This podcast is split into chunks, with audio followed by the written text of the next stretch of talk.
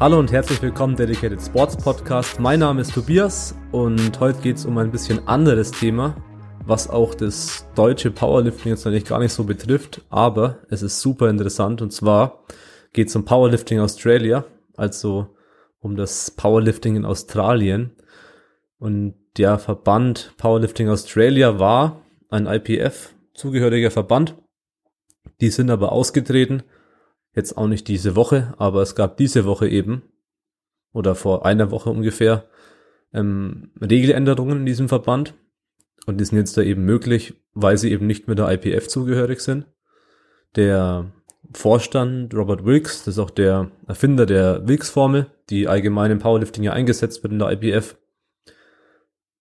hatte da eben ja Streitigkeiten, widersetzliche Meinungen, Meinungsverschiedenheiten, warum auch immer. Ist auch gar nicht so wichtig. Auf jeden Fall ist es kein IPF-Verband mehr und deswegen hat er eben interessante Regeländerungen durchgeführt. Einmal zum Beispiel, dass es jetzt keine Approved List mehr gibt, so wie es in Deutschland auch noch vorletztes Jahr war.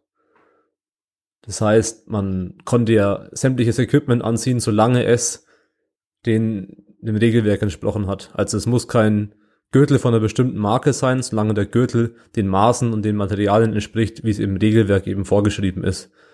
Und ja, in Australien war es eben davor so, dass es nur nach Approved List ging. Das heißt, es durften nur bestimmte Marken zugelassen sein.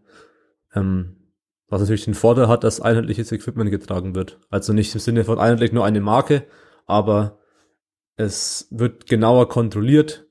Es ist ein längerer Prozess, auf diese Liste zu kommen. Und damit ist natürlich eine gewisse Einheitlichkeit sichergestellt. Aber Nachteil ist natürlich auch, dass Lifter, vor allem Anfänger, die schon Equipment haben, eben nicht starten können, wenn es nicht auf der Liste steht. Das heißt, die müssten sich erst wieder Equipment kaufen, was auf der Liste steht, die, das zugelassen ist, um dann am Wettkampf teilnehmen zu können. Das heißt, für die Anfänger, die quasi schon random Equipment haben, was nicht auf der Liste steht, ist es ein klarer Vorteil. Was auch neu ist, ist, dass die Frauen kein T-Shirt mehr tragen müssen beim Deadlift. Das heißt, äh, Suns out, Guns out. auch bei den Frauen. Ich meine, ich sehe jetzt keinen großen Nachteil, warum es Frauen tragen müssten. Ich finde es auf jeden Fall interessant. Und ja, ist auch nicht die, die wichtigste Regel, sage ich mal. Bei Männern ist jetzt auch eine Boxershot erlaubt, also auch diese lockeren. Das ist ja bei der IPF nicht erlaubt. Die müssen ja so eng anliegend sein und ohne Beinansatz. Dann, was aber interessant ist, dass die Masters jetzt in fünf Jahresabstufungen ähm, eingeteilt sind, statt in zehn Jahresstufen. Also davor war es zum Beispiel 40 bis 49, jetzt ist es eben 40 bis 45. Der Vorteil ist natürlich, dass es fairer ist innerhalb der Klassen, weil man natürlich schon innerhalb von zehn Jahren, also von 40 bis 49 zum Beispiel, man altert natürlich schon und da gibt es natürlich auch Leistungsunterschiede und man verliert an Leistung. Zumindest so in den meisten Fällen. Das heißt, es ist schon so, dass es quasi fairer ist, weil die Abstufungen bei den Juniors oder Subjuniors zum Beispiel sind ja auch fünf Jahre. 18 bis 23, der Unterschied, fünf Jahre. Und so ist es eben auch bei den Altersklassen. Den Nachteil, den ich halt so ein bisschen sehe, ist einfach, dass es allgemein schon wenige Starter meistens gibt in den Altersklassen und man dadurch ja die Anzahl der Klassen bei den Senioren verdoppelt und die Gefahr halt bisschen besteht, dass jeder gegen sich selbst antritt und jeder, der antritt, eine Medaille gewinnt. Was natürlich jetzt nicht so unbedingt zielführend ist, weil ja, man will ja schon, dass man einfach eine gewisse Konkurrenz hat und dass eine Medaille auch was bedeutet und man nicht eine Medaille bekommt, nur wenn man antritt. Aber ja, es hat eben alles Vor- und Nachteile.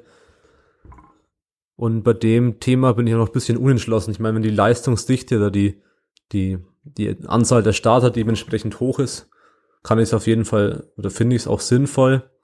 Aber wie gesagt, so ein bisschen zwiegespalten bin ich dann noch. Was ich noch erwähnen wollte, das habe ich am Anfang vergessen. Ich bin allein in dem Podcast. Kein Gast, kein Julian, nur ich, weil es einfach nur ein kleines Update quasi ist, was sich so in der Powerlifting-Welt tut. Was natürlich auch interessant ist, weil, ja, man weiß ja nie, was für Regeländerungen in der IPF geplant sind und ob das vielleicht doch mal in die IPF kommt oder ob da eine Regel davon mal in die IPF kommt. Was zum Beispiel die Gewichtsklassen betrifft. Und da gibt's eine sehr, sehr oder sehr, sehr interessante Änderungen. Und zwar ähm, gibt's jetzt acht Gewichtsklassen für Frauen und Männer. In der IPF war es ja aktuell so, dass es da bei Männern mehr Gewichtsklassen gab. Die waren ja 57, 52, äh, 47, 52, 57, 63, 72, 84 und 84 plus. Bei der Powerlifting Australia ist es jetzt so, dass sie ähm, 84 die Gewichtsklasse haben, aber danach noch 100 kommt und danach 100 plus. Das heißt, ähm, es wird nochmal stärker unterschieden bei den ja, schwereren Frauen, sage ich mal. Und bei den leichteren ist es auch so, dass die Klassen ähm, 48, 53, 58, 64 und 72 sind. Das heißt, letztendlich wurden die Abstände zwischen den Klassen ähm, ja, verringert. Oder ja, vor allem zwischen den Klassen natürlich zwischen 64 und 72. Die ist jetzt bisschen kleiner, die Abstufung. Und ja, das macht auch meiner Meinung nach Sinn, weil zum Beispiel war der Sprung zwischen 63 und 72 zwischen der Gewichtsklasse, der war 14,3 Prozent. Und zwischen unteren Gewichtsklassen, also so 47, 52, 57 und 63, da waren es eben so um die, um die 10 Prozent etwa. Und durch diese Anpassung ist der Sprung, der eben auf 14,3 Prozent war, was eben ziemlich viel ist, weil davor die Sprünge nur 10 Prozent zwischen den Gewichtsklassen sind, der ist jetzt nur noch 12,5 Prozent. Also sie haben die Klassen quasi so angepasst, dass die Sprünge zwischen den Gewichtsklassen prozentual gesehen gleichmäßiger sind.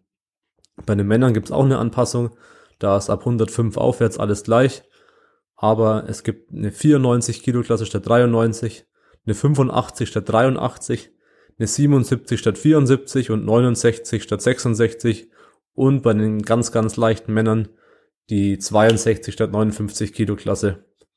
Und da ist es auch ähnlich wie bei den Frauen, dass dadurch die Sprünge einfach ähm, prozentual gesehen zwischen den Gewichtsklassen von, von leicht nach schwer ähm, regelmäßiger sind. Ob man jetzt die Gewichtsklassen so wählen muss oder ob das jetzt bessere oder schlechtere Gewichtsklassen sind, ähm, das behaupte ich gar nicht. Das ist auch, denke ich, schwer zu behaupten, aber es ist auf jeden Fall interessant, dass diese Anpassungen eben gemacht wurden. Weil zum Beispiel war der Sprung von 74 auf 83, 12,6 Prozent. Jetzt ist er noch 10,4 Prozent. Das heißt, auch hier, wie, bei den Frauen, sind die Abstufungen eben einfach ähm, gleichmäßiger. Und das sehe ich auf jeden Fall auch als, als Vorteil. Ja.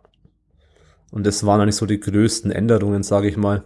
Was ich noch erwähnen will, ich habe die Infos primär aus Instagram und einmal von dem Podcast. Einmal war es ein Podcast von, von Robert Wilkes direkt. Da packe ich auch mal den Link zum Podcast, wenn der ein bisschen mehr wissen will, auch allgemein, was diese Sache angeht, ähm, warum Powerlifting Australia aus der IPF raus ist und ja, was er noch so vorhat. Und er redet auch über, über Doping in der IPF und was er anders machen will und so, über Doping-Tests. Also zum Beispiel, ähm, ich habe mir paar Notizen aus dem Podcast rausgeschrieben über von Robert Wilkes, wo er zum Beispiel sagt, dass vier Prozent der Dopingtests ähm, across the board, also alle Dopingtests eingeschlossen, ähm, positiv sind. Und dass es eben, ja, seit er raus ist, da viel, viel weniger Tests in der Off-Season gibt.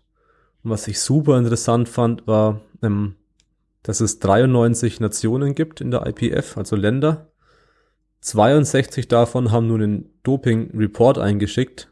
Also 62 von 93 haben eben Berichte zu ihren Doping-Tests eingeschickt. Das heißt, was die ganzen anderen, ich kann nicht rechnen, 31 oder so, ähm, nichts eingeschickt haben. Also, wenn man halt testet, dann schickt man ja auch was ein. Also man kann davon ausgehen, dass diese restlichen Länder nicht getestet haben. Und von den 62 Nationen, die eben was eingeschickt haben, haben 31 auch getestet. Und da muss man einen Unterschied machen. Anscheinend kann man Reports einschicken, aber irgendwie auch nicht testen. Und das heißt letztendlich, da nur 31 getestet haben in diesem, in diesem Jahr, in diesem Bericht, dass nur ein Drittel der IPF-Nationen eben ihre Lifter auch testen, was natürlich eine ziemlich geringe Zahl ist. Aber wie gesagt, ich habe die Zahlen nur aus dem, aus dem Podcast von Robert Wilkes. Äh, ich nehme, nehme auch keine Garantie, dass das stimmt, weil ich da auch nur auf sein, auf sein Wort vertraue und hoffe, dass ich alles richtig verstanden habe aus dem Podcast. Ähm, aber ja, auf jeden Fall richtig interessant. Zum Beispiel auch, dass es jetzt bei Powerlifting Australia da eben keine Equiplifting geben wird auf einem World Championship Niveau, sondern nur auf einem, ja, regionalen Landesniveau, sage ich mal, auf den zwei Ebenen. Und auch, dass er zum Beispiel eine extra Formel für Wilks beim Bankdrücken anwenden wird und zwar, weil schwere Lifter beim Bankdrücken bevorzugt werden. Das heißt zum Beispiel, wenn man aus der 105 Kilo Klasse in die 120 Kilo Klasse hochgeht, kann man 15 Kilo ähm, Muskelmasse draufpacken, aber im Verhältnis da, oder Körpergewicht sage ich mal, jetzt nicht nur Muskelmasse, aber im Verhältnis dazu muss die Bank weniger als 15 Kilo hochgehen. Ich habe jetzt keine genauen Zahlen im Kopf, auf jeden Fall passt dieses Verhältnis eigentlich nicht weil man viel mehr davon profitiert, von diesen 15 Kilo mehr Körpergewicht, aber nur deutlich weniger auf die Bank packen muss, um mehr Wilks zu machen. Und das will er eben anpassen. Und er redet auch darum, dass er darüber, dass er allgemein die Wilks-Formel anpassen will, aber es natürlich nicht leicht ist, weil als er sie erstellt hat, gab es halt nicht viele Daten zu den sehr leichten und sehr schweren Klassen, weil es natürlich einfach weniger Lüfter gibt als bei den normalen Standardklassen, 83 74, 93 so, sage ich mal. Ähm, weshalb er quasi damals bisschen, bisschen raten musste anhand der Daten einfach und abschätzen musste, was, was denn hinkommen könnte. Und da geht er auch noch mal ein bisschen genauer im Podcast drauf ein. Aber das waren eigentlich schon so die Sachen, die ich abdecken wollte. Auf jeden Fall interessante Änderungen, vor allem was die Gewichtsklassen angeht, wie ich finde, und auch was die, ähm, die Wilksformel angeht, weil sie natürlich Schwächen hat, aber naja, man muss halt erstmal was Besseres entwickeln, so. Es ist, es ist nicht leicht. Das ist eine sehr komplexe Formel, sage ich mal. Dass die da über alle Gewichtsklassen fair ist, ist natürlich nicht leicht anzustellen. Und natürlich auch kein Vorwurf von ihnen. Aber ich finde es interessant, dass da eben diese Änderungen vorgenommen werden. Ich fand die neuen Gewichtsklassen in dem Sinne sinnvoll, da die prozentualen Sprünge zwischen den Gewichtsklassen eben geringer werden. Und ja, ich meine, zum Thema Approved List oder Frauen keine T-Shirts, Boxershorts, die Master-Abstufungen in fünf Jahren. Das sind alles, das sind allgemein Themen, über die man diskutieren kann, sage ich mal. Da ist jetzt nichts dabei, wo ich auch sage, ähm, das muss sofort übernommen werden. Das sind auf jeden Fall gute Ansätze und ich kann die auch nachvollziehen. Vor allem was die Gewichtsklassen angeht, wegen den Prozenten eben. Aber wie man die dann wählt, ist auch die Sache. Ich meine, es sind dann wieder einige Lifter dabei, die jetzt sagen, sie fühlen, die, sie kommen gerade so in die, äh, sie, sie kommen perfekt in die 74 Kilo Klasse und jetzt wird halt die Klasse angepasst und jetzt müssen sie quasi wieder schauen, in welche Gewichtsklasse sie passen. Oder zum Beispiel Emma McRae, eine australische Powerlifterin, die werde ich auch verlinken, weil die, die hat auch ein Video hochgeladen dazu in IGTV, also Instagram TV. Und sie ist zum Beispiel, sie, sie wiegt 55 Kilo. Und sie war davor in der 57 Kilo Klasse weil sie für die 52 Kilo Klasse zu schwer war. Also diese 3 Kilo Cut war einfach zu viel. Jetzt ist aber die neue Klasse 53 Kilo. Jetzt muss sie nur noch 2 Kilo cutten. Und jetzt geht sie wieder runter auf die Klasse. Und entscheidet sich quasi gegen die neue 58 Kilo Klasse und für die neue 53 Kilo Klasse, weil sie eben genau dazwischen stande und jetzt eben in die niedrigere Klasse reinpasst. Und ja, das war es eigentlich auch soweit. Ich glaube, ich habe das gleiche schon mal vor, vor fünf Minuten gesagt, dass ich schon durch bin. Aber nochmal kurz abgeschweift. Auf jeden Fall super interessant. Und ja, wenn euch der Podcast gefallen hat oder allgemein gefällt, das sagen wir viel zu selten. Ich glaube, ich habe es noch gar nicht gesagt. Dann bitte eine 5-Sterne-Bewertung in iTunes hinterlassen, wenn ihr uns unterstützen wollt, weil das hilft da enorm, was das, was das Ranking angeht, sage ich mal. Und natürlich interessiert uns auch eure Meinung zu dem Thema, also zum Thema Gewichtsklassen, zum Thema die, die Sprünge und allgemein die Regeländerungen. Das heißt, wenn ihr da auch eure Meinung abgeben wollt, gerne in den Kommentaren, sei es in Facebook oder Instagram, je nachdem, oder auf der Webseite, je nachdem, wo ihr diesen Podcast eben anhört. Dann vielen Dank fürs Zuhören. Ich hoffe, euch hat die Folge gefallen und bis zum nächsten Mal. Ciao.